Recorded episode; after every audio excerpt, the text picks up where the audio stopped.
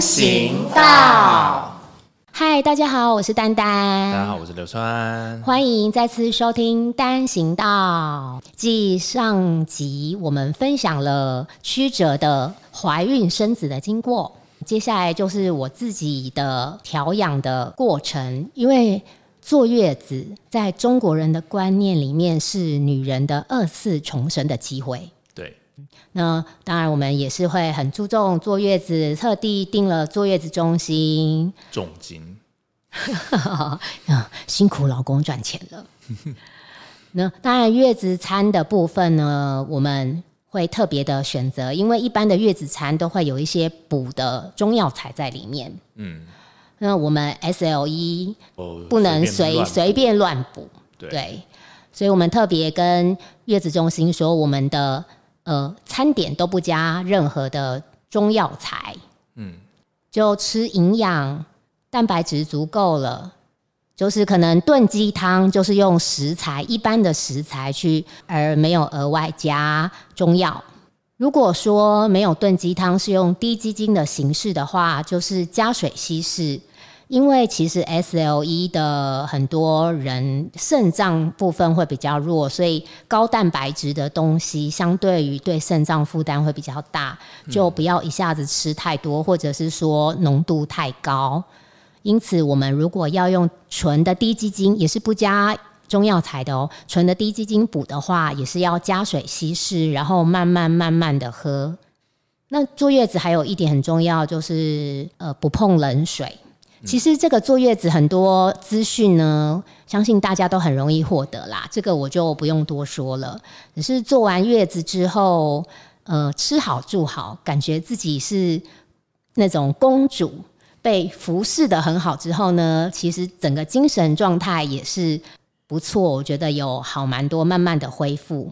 对，其实我们这一次真的是把握了呃坐月子的机会，好好的调整了你的身体的状况，所以算是调养的蛮好的。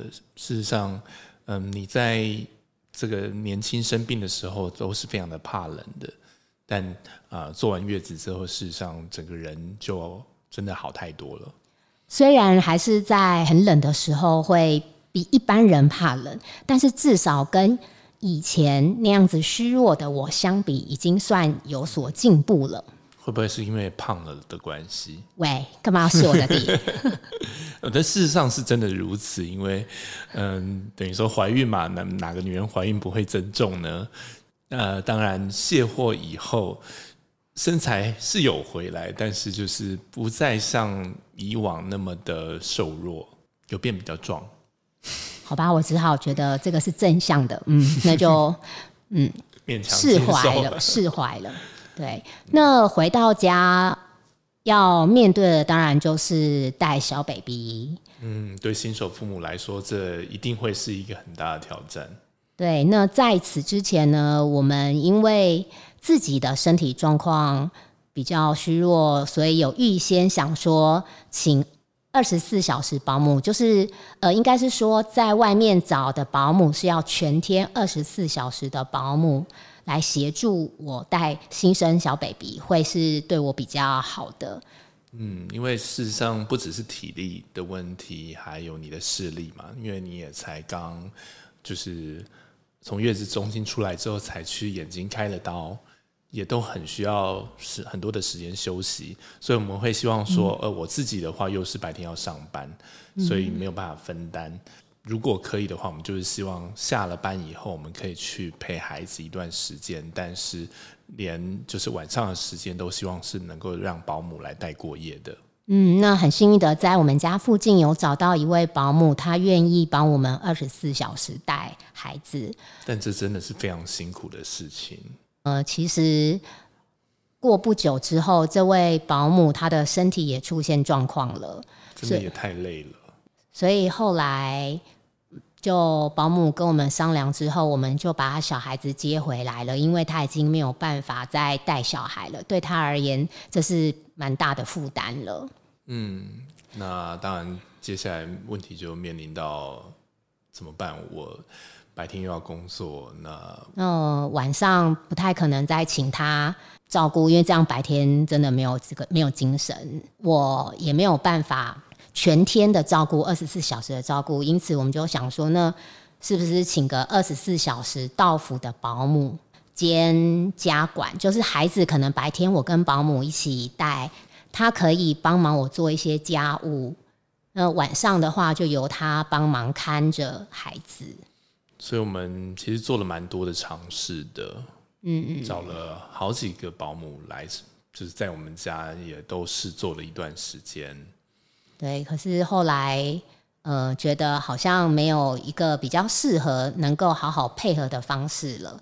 嗯，所以后来变成我陪伴孩子，那白天的家事的话，请了。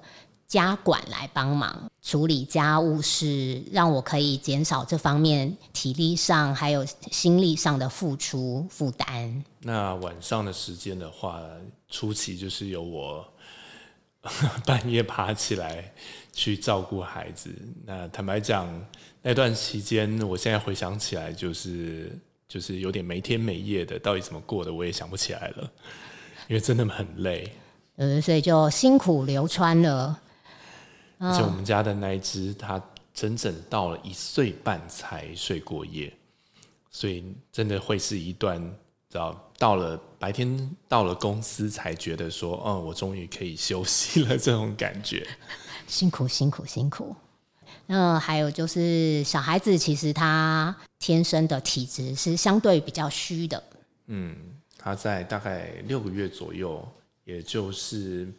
呃，母体的抗体差不多用完的时候，就就遇到了诺诺罗病毒。嗯，然后有时候不时的就会有一些身体的感染状况啊，传被传染到什么啊，或者生病或者受寒啊。对，只要一发烧，那爸爸妈妈就三条线。那就有靠流川，有时候帮他做长生血的调整。嗯，对，其实长生学这也是除了在呃生孩子之前能够帮帮丹丹啊做调整之外，其实孩子出生以后，每次只要他发烧，我只要把我的手放在他的额头和他的背，很快的他就可以从呃很难过哈整夜翻来覆去的状态，能够慢慢的稳定下来，然后就可以睡去，然后烧也就会慢慢的退去，所以嗯。呃，个人是非常的推荐，这并不需要花多大的力气，然后就啊可以，而且不需要任何的药物就可以协助到孩子。嗯，应该是说协助孩子稳定啦。可是如果真的是比较严重的病毒，其实还是要看西医有没有当下的那种抗病毒的药物来协助，因为毕竟如果让孩子发烧过头，或者是说细菌感染过度。那病毒侵犯过度的话，对孩子有可能会造成不好的影响，甚至永久性的伤害。对，所以如果说西药有特效药的话，我们都还是会去赶快去看医生，先让医师做评断诊断，那回来再用其他的方式做辅助。只是说，因为我的小孩比较虚，我其实不太想要让他常吃西药，可是我也苦无方法，因为太小，好像也。暂时先没有办法吃中药，那很幸运的，在一个自己有小 baby 的妈妈朋友介绍之下呢，我们大家一起揪着上了顺势疗法。那时候我其实没有听过什么叫顺势疗法，只是他跟我说这个是自然疗法，就是呃用葡萄糖为载体，那上面会有一些呃有不同的配方，可以缓解孩子的一些状况，微量元元素。我们就去上了课，刚开始是上十二矿盐的部分。那这个矿盐其实我们人体里面都是都有矿盐的，我们用这个糖球只是来辅助，就是来辅助我们做一些身体上的平衡。嗯，嗯，后来呢又有上到一些比较特别方的顺势糖球，呃，居家照护的部分，这是比较专业的部分啦，它。毕竟不是正统医学，所以我在这边我就不做太多的解释了。呃，我刚开始是参先参加顺势学会的课程，后来又有顺势医学会的课程。那顺势医学会的话，里面就是真的是有医师执照的医师所组成的。那他们用的糖球呢，也是法国布瓦红大药厂的糖球。他们有开居家照护的保养课程，就有几几个基本方，譬如说孩子吹到冷风啊，吹到或淋到雨啊，或者孩子受伤啊，或者孩子有被蚊子咬啊，有什么红肿的啊，那个都有方是可以缓解的，而且是。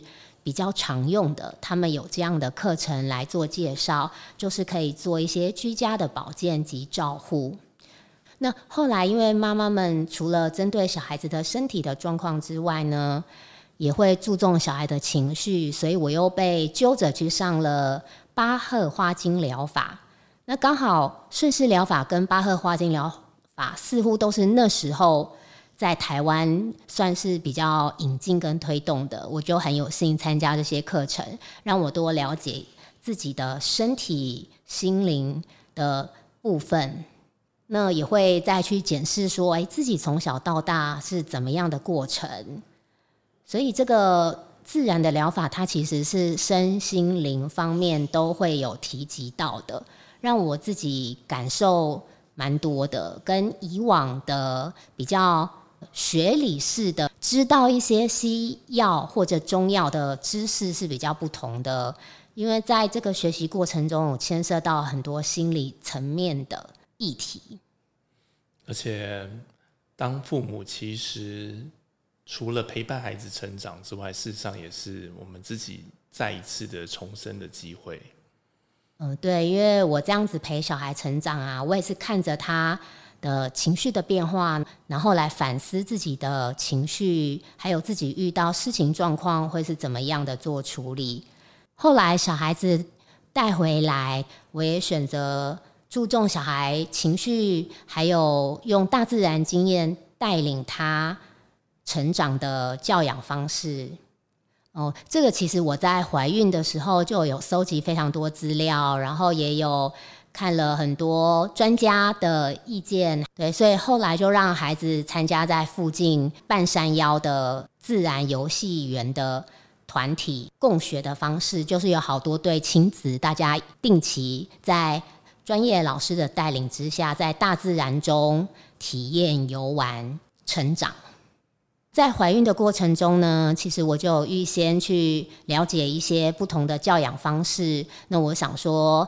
呃，要用比较注重小孩子真实情绪，还有大自然经验的教养方式来陪伴他，因为这样子对他跟对我都是有帮助的。尤其像我们这样子疾病人，如果在大自然中可以享受大自然，然后多吸收分多精，对身体都是好的，而且常去大自然也对锻炼身体有帮助。嗯，那所以陪伴小孩子。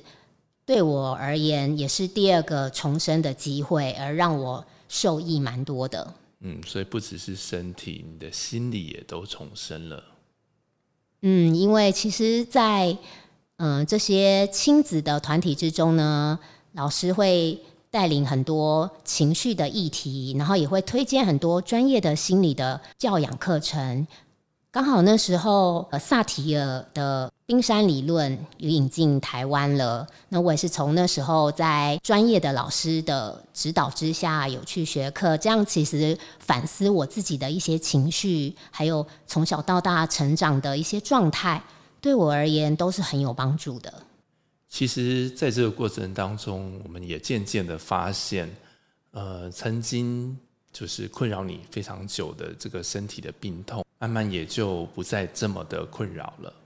其实我渐渐的感受到，我的身体状态很多时候是受心理因素的影响。嗯，近年来也有相当多的研究与证据显示说，心理会影响身体。在这段陪伴的过程中，我也慢慢解开很多心理的一些关卡，甚至于跟家人之间的关系。嗯，然后慢慢的比较松了。那或许是因为根本的问题被解决了，一一的拆解了，所以身体方面也缓和缓解非常多。对，慢慢的你也不再需要吃那么大量的类固醇。嗯，那还有在这段过程中，就是我前面提到的，我们一群妈妈一起学习顺势疗法、花精，到后来还相揪去学了我之前有提到的灵气。那我们学的灵气是旧景灵气，那这个手法其实跟长生学有些异曲同工之妙。嗯我用这个灵气也常常用来缓和我自己的情绪。有时候也可以帮忙小孩子缓和他当下的状态，甚至我有一次很虚弱的时候，变成是你帮我调整，那个当下我的感受是非常强烈、非常深刻的，就是我感受到你的能量、能量体从以前非常的虚弱，需要我的护持，到你今天有能力反过头来来护护持我了。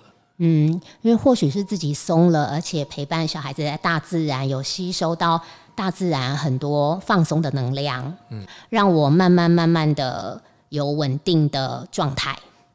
从生完小孩之后，我就一路慢慢、慢慢、慢慢的停药。这个停药不是我自己说我要停药，而是医生慢慢的帮我把药量减少。因为我每次去验血的数值都有变好，而且我的状态也有变好，不太像以前常常发病，或者是说有身体上面的不舒服啊、关节痛啊、呼吸困难之类的这些症状。后来生完小孩，几乎都。一一的没了，缓解了。那慢慢的停药之后呢，医生也会觉得说，哎，那状态不错哟。嗯，我就两年前完全的西药，在西医的指示下说就全停了，一直到现在，我还是靠平常的日常的运动，还有中医的调养来维持状态。而且这个发病的状况已经就再也没有出现了。嗯，就是生完小孩之后，我就没有再回去住院打类固醇过了。嗯，所以以上大概就是我们这二十年来，从年轻到啊今天成为人母，然后面对着你的身体的病痛的一个完整的过程。嗯，我觉得很令人欣慰的就是我们今天是。没有被这个病痛给打倒，而且我们不但走走过来走出来，而且还能够嗯开创新的人生的下一页。所以我觉得我们的人生重心从啊对抗病魔，渐渐的转移到了我们要如何去为孩子啊开创他的新的人生，也包含如何让我们的人生更圆满。这个过程当中也有非常多值得与大家分享的内容，嗯，包含我在陪伴孩子中学习到的一些方式，还有议题，像是顺势疗法、巴赫花精啊，还有灵气、中医方面，我们在陪伴孩子中的各项的方式，还有像是不同的教育体系，甚至于是我们与老一辈的双亲的相处。其实，在这个过程当中，都有蛮多，呃，蛮值得跟大家分享的。这些生活、生命中很多的层面，都想要跟大家做分享，甚至讨论。所以，大家可以期待我们的下一季。希望我们大家都可以一起好好的感受生命，享受各种的美好。嗯，以上就是我跟 S L E 共处的生命历程。嗯，谢谢大家的收听。未来会邀请不同议题的专家来分享生活的智慧。那这一季就先这样喽，期待未来相见，拜拜，拜拜。以上我们提到的内容纯粹是个人经验及感受的分享，但每个人状况不同，大家还是要听专业医师的建议，评估自身的情况，照顾自己哦。